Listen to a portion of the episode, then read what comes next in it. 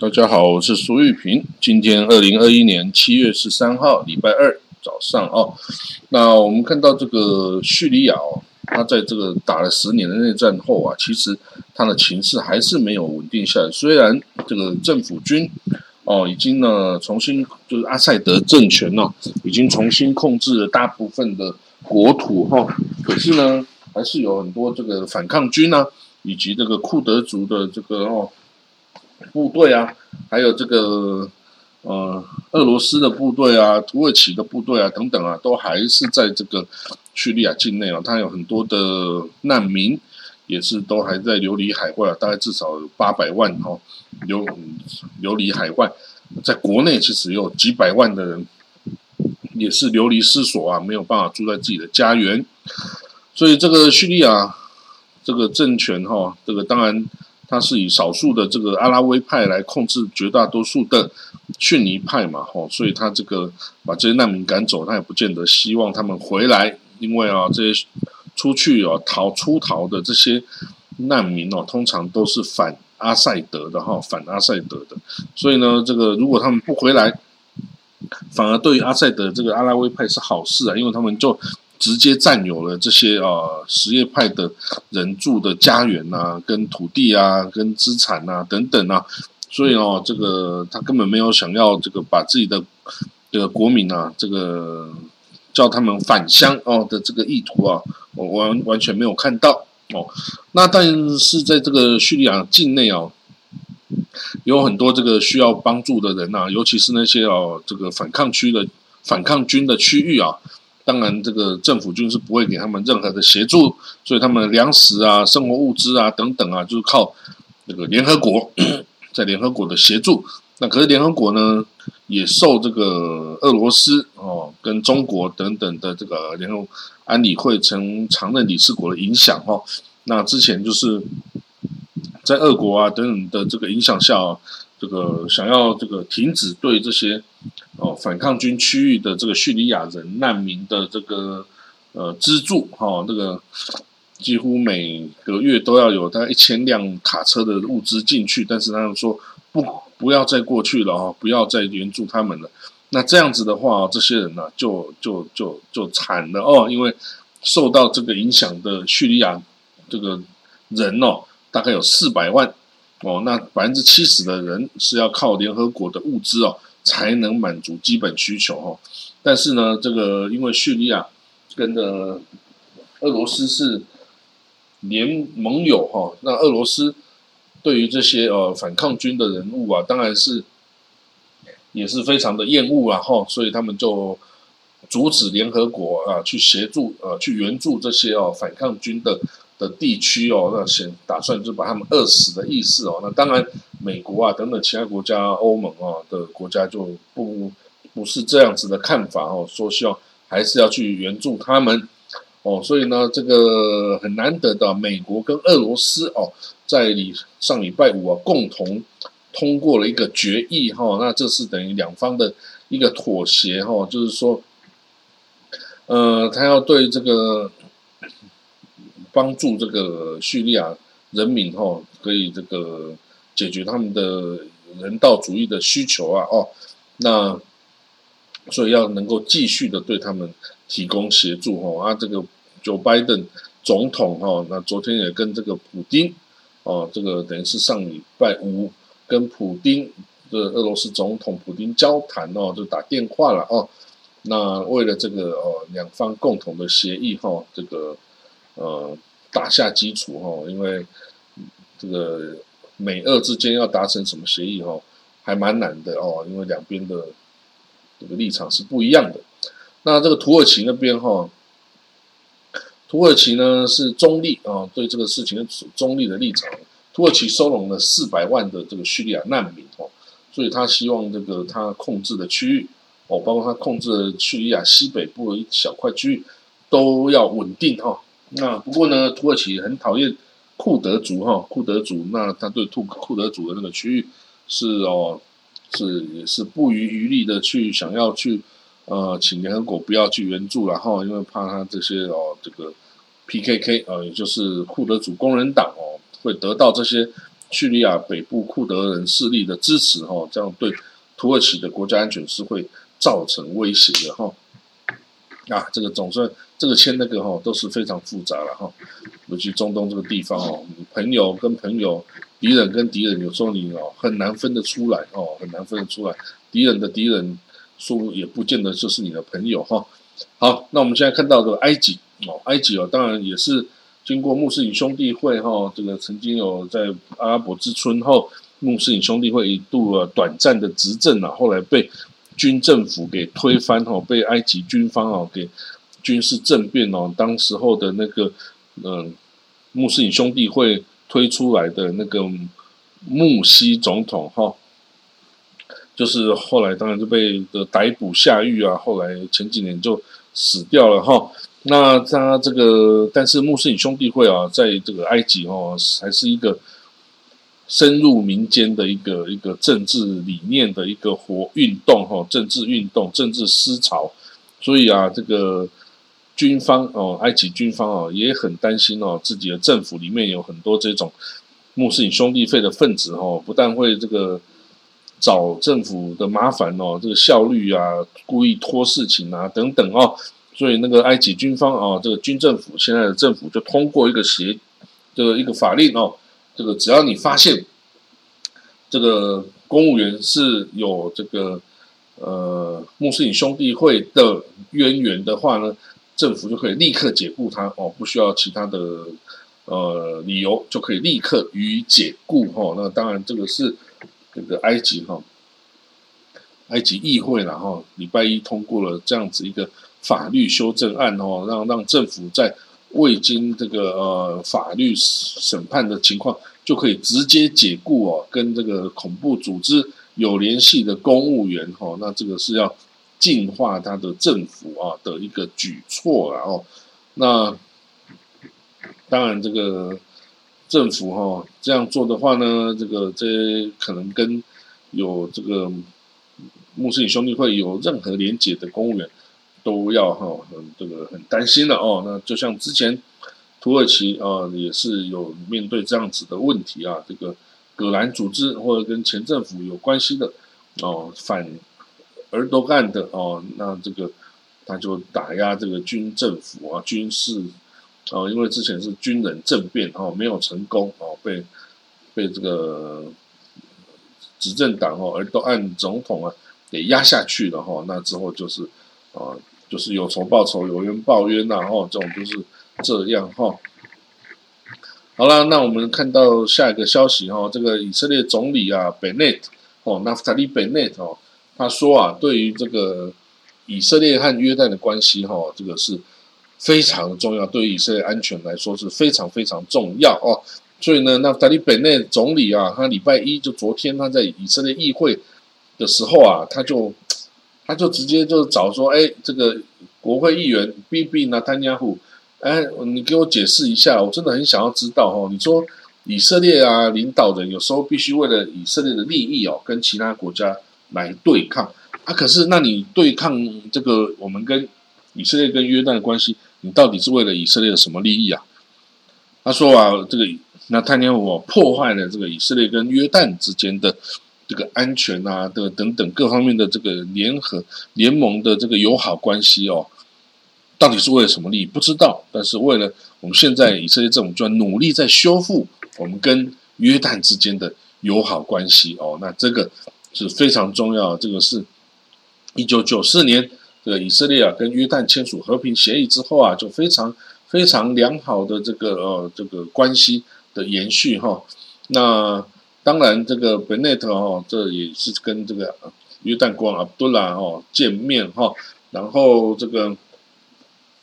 呃外长哦亚伊拉皮也跟这约旦的外长哦这个埃曼萨法迪见面哦，那以色列已经同意啊向这个约旦出售这个一倍量多一倍量的这个淡水哈，然后呢也允许哦约旦啊跟这个巴勒斯坦西岸啊之间的。这个贸易哦，可以增加哦，可以增加哦。那所以呢，这个约旦哦，跟这个埃及、跟伊拉克之前也哦有个三方的峰会哦，然后啊这个可能呃他们要把伊拉克拉进这个约旦的这个电网哦，这个约啊波斯湾国家电网系统啊，然后去供应哦这个伊拉克更多的电，然后也可以使伊拉克摆脱对于伊朗呢电力的依赖哦。那此后啊也希望这个盖一个这个。输送天然气的管道啊，吼，然后让伊拉克的石油可以经过这个约旦啊，然后送到埃及啊，哈，然后出口到欧洲，哈，那就等于是要把这个伊拉克哦拉到我们这些阿拉伯国家的阵营里面，哦，让他不要跟那伊朗哦太过靠近哦。虽然伊拉克哦是什叶派的政府，然后什叶派的国家哦，但是。伊拉克跟这个伊朗其实不是一回事哦，我已经讲了非常多次，他们不是一回事哦，所以呢，这个合纵连横哦，就是经过这些小细节开始哦，把这个伊拉克的这些哦，这个电力系统啊，这个石油输出、天然气输出系统都拉过来到阿拉伯国家哦这边哦，那这样子它天然的就会比较靠近哦，亲近这些阿拉伯国家，而不是一昧的去。依赖哦，伊朗哦来这个哦来做，好了，那我们来看到哈那个以色列哦对这个黎巴嫩哈国内啊越发这个崩溃的这个状态啊保持警戒，然后就像他他就说啊，伊黎巴嫩哦就像这个伊朗接管的其他国家一样，每一个都是会濒临崩溃哦。所以呢，这个但是因为黎巴嫩就在哦以以色列的北边哦边界哈这个接壤哦，所以呢我们要密切关心，因为你这个经济崩溃啊，就会有人开始走私哈。这个上礼拜已经发现有人走私一大批的这个军火啊，要从约旦啊从黎巴嫩到以色列来哈，那走私一大堆的枪支哦。因为在这整个经济崩溃啊、秩序混乱的时候，就会开始有人干了这些哦这个事情。那今年以来，以色列的军队哈已经阻止了五次从黎巴嫩来的毒品跟武器走私哦。那这个是非常这个担忧的哈。那此外呢，联合国儿童基金会说啊，就百分之七十七 percent 的一黎巴嫩的家庭哦，已经没有办法购买食物哦来糊口了哦。那基本的药物啊，通通已经用完了哦。那电力跟天然气短缺啊，司空见惯了哦。他说呢，世界银行也说，黎巴嫩的局势哦，是一八五零年以来哦，一八五零年是哇靠，一八五零是还是那个呢，鄂图曼的时候嘞，世界最严重的金融危机之一哈。那这个整个国家的所有财富已经几乎是贬值了九成以上啊。那也没有钱可以去买食物啦，也没有钱可以去买燃料啦，什么什么的，这个整个国家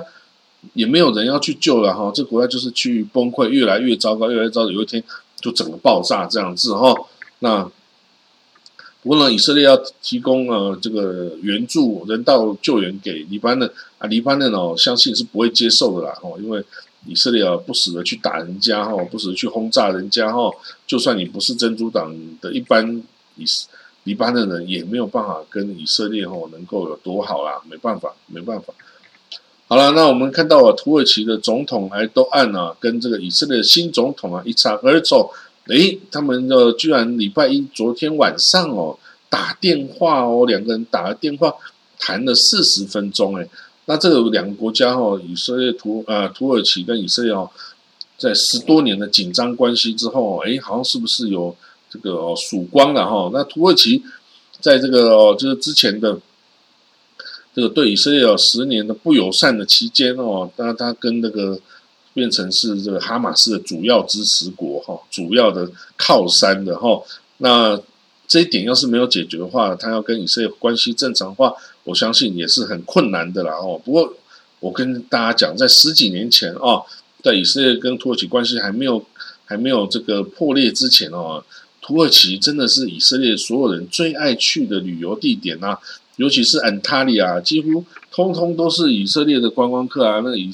那个土耳其的这个度假村啊，里面爆满的都是以色列人，然后因为整个以色列家庭，那全部都跑到土耳其去，因为又便宜又好玩，东西又好吃，然后两边又很友好哦。当时候的以色列空军战斗机都飞到土耳其的领空去，跟他们土耳其空军一起训练呢。而且他们就是土耳其也是北约的盟国嘛，那那这个跟以色列就天然的友好，而且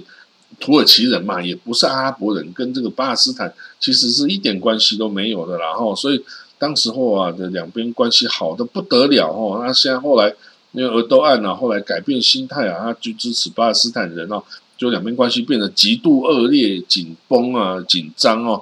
这个实在是哦，这个呃没有必要了哈，真的是没有必要了哈。但当然，也许哦，未来看是不是俄斗案哦，这个有这个想法哦，要予改变了。那这一切都取决于这个土耳其总统俄都案哦，因为他在国内啊，就是一言而决啦。他要怎么决定哦？跟谁的关系哈？这其实都是他一言而决哈。好，那我们再看到还有什么消息吗？这个呃，亚伊拉皮哦，亚伊拉皮就以色列的外交部长哦，他哦也说，我们以色列啊要来改善与欧盟的关系哦。他说呢，之前呢，这个那在尼亚时代啊，跟以色列跟欧洲国家的关系，欧盟国家关系变得非常的恶劣哈，那两边是这个非常的不友好啊，那这个这个犹欧洲反犹太主义的浪潮也越来越大，这以色列犹太人呢受到越来越大的威胁等等哦，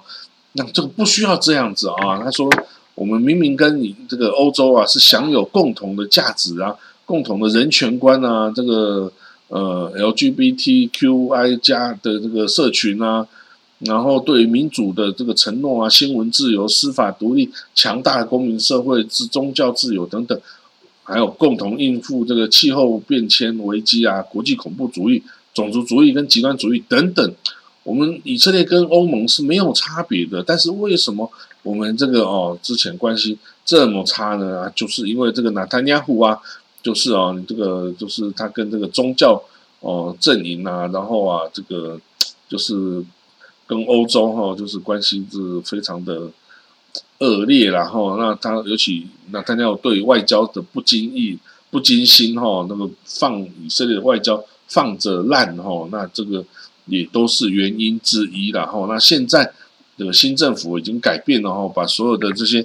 三十几个该放出去的这个大使啊，跟总理是。全部放出去执行他们的工作哦，然后呢，这个也对这个欧盟啊，也对周边国家都开始改善非常好的关系啊。那这个整个哦，这个让以色列国家安全哦变得更有保障哦，然后以色列的这个也开始会更受欢迎啊。这样子也可以让以色列的犹太人哦减少啊，在欧洲啊，这个